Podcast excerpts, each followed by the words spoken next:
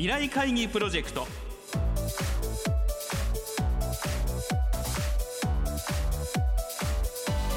皆さんご機嫌いかがでしょうか？ラジオ日経の木和田敦です。毎週この時間は日本経済新聞未来面の紙面と連動したプロジェクト未来会議プロジェクトをお送りしています。この番組はやり方を変えましょうキーワードに企業トップが提示する日本の未来に向けたさまざまな課題について皆さんと共に解決策を考えていきます。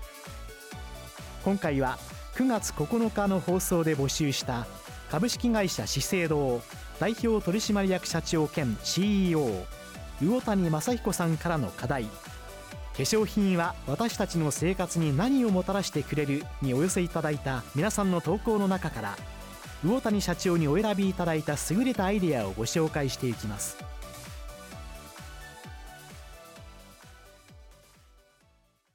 まず最初にご紹介するのは45歳会社員岩見智之さんからお寄せいただいた投稿です。素材が高機能化すると化粧品の楽しさや便利さは広がる。色調などを変化させられる素材ならオフィスではナチュラル。退社後のディナーで華やかな雰囲気に瞬時で変えられる。笑顔が苦手な人には瞬時にメイクを変化させて口角が上がった印象を作ることでコミュニケーションの支援ツールにもなる。飲酒量に応じて頬が赤くなれば周囲に自分の体調を伝えられる。歌舞伎などのエンターテインメントで使えば究極の早変わりもできるだろう。紫外線量湿度温度などに応じて性質が変わる素材で日焼け防止保湿静感放熱などを適切な状態で行ってくれるベースメイクができるかもしれない。老若男女問わず使う日常化粧品ライフコスメとなるだろう。環境対応機能を高めたものは極寒酷暑鉱山深海宇宙などで人間がより快適に生きることを支援してくれる。化粧品は皮膚の機能を高めることで人間を進化させるのだ。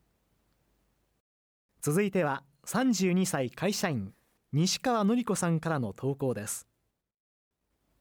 仕事と家事育児に追われる日々は以前にも増して忙しさに目が回る。そんな中でも綺麗でいたいしなりたい。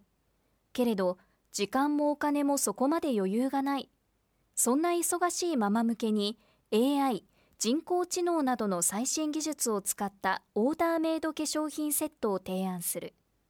スマートフォンのカメラで自分の顔を映すと自分の好みの化粧品のイメージが映し出される。そして何度も自由に変更できることで納得いく化粧品を家で簡単に選ぶことができる。さらにその場でインターネットから購入できる仕組みがあれば世のママは届く前も届いてからも毎日の生活に一層ポジティブになれるだろう。オーダーメイドの化粧品はママたちをもっと元気にきれいにして世の中をもっといい方向に変えていけるチャンスになるのではないだろうか。そんなニューノーマルがもうそこまで来ているのだと思えばコロナ禍でも前を向いて日々を頑張れる気がする。最後にご紹介するのは72歳教員成井和子さんからいただいた投稿です。アーモンドの色と形の自分の目に気づいたのは20歳代のイギリスだ。周りの目は様々。アフリカの学生の目は大きな漆黒だった。日本人の私の目は小さく細い。議論になると大きな目の迫力に圧倒された。思いついたのがメイキャップ。大きさは変えられなくても印象は変えられる。当時アイライナーペンシルで黒以外が揃っていたのは横浜元町だったラピスラズリ瑠璃色とブラウンを勇んで買い勝負色に使ったペンシルで目元から目尻の先まで細い直線を走らせた。以来、目力キャップはいろいろな国籍の人とする仕事とともにあった。黒髪は維持し、白が混じっても染めなかった。70歳代の今、髪は灰色。アイメイキャップはグレーで艶のあるパールやラメ入りを使うことが多くなった。自分の意見を発表する機会があると世界の誰にも真似できない自然な色の髪とアーモンドアイが私らしさを醸し出すマスク越しでも化粧品は私の生き方を支えるのだ皆さんからお寄せいただいた投稿について魚谷社長からご好評いただきましたのでご紹介します。読者の皆さんから数多くのアイデアを投稿していただき本当にありがとうございました。実は化粧品についてどれだけの読者が関心を持っていただけるか心配していたんですがそれは気憂に終わりました。12歳の小学生から80代まで老若男女の皆さんが化粧品についての思い役割期待などを丁寧に綴ってくださっていました。中には化粧品で心の豊かさを引き出すという資生堂の理念を実感させてくれるものもあり胸が熱くなり嬉しく思いました。化粧品が皆さんの毎日の生活や人生に影響を与えていることを改めて認識できました。アイディアの中からいくつか感想を述べたいと思います。人は皮膚で進化するは化粧品の意味を深く捉えていると感心しました。化粧品ビジネスの内包するアートとサイエンスを有機的に結びつけることで生まれる価値。コミュニケーションツールとしての役割を見事に言い表しています。マーケティングや研究に生かしていきたいです。ライフコスメ日常化粧品という言葉もいいですね。多忙なママこそ美しくはまさに私たちが働くママたちを応援すべくもっと取り組まなくてはならない課題です。仕事に家事に育児にとなかなか自由な時間を作ることができないママたちにビューティーテックを活用したオーダーメイドカスタマイズした化粧品を提供していかないといけませんね。豊かな生き方のためにも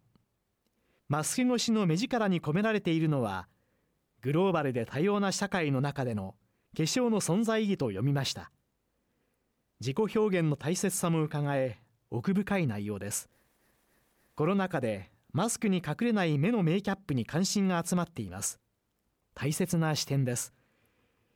いただいたアイデアは役員だけではなく従業員にも共有いたします。本当にありがとうございました。以上魚谷社長からのご好評でした。今回番組では3人の方の投稿をご紹介させていただきましたがこの他にも皆さんからはたくさんのアイデアをご投稿いただきました。ありがとうございました。ご紹介させていただいた3人の投稿に加えこの他の優れた投稿は日本経済新聞電子版未来面のサイトにも掲載されていますので合わせてご覧ください。未来会議プロジェクト。今回は9月9日の放送で募集した株式会社資生堂代表取締役社長兼 CEO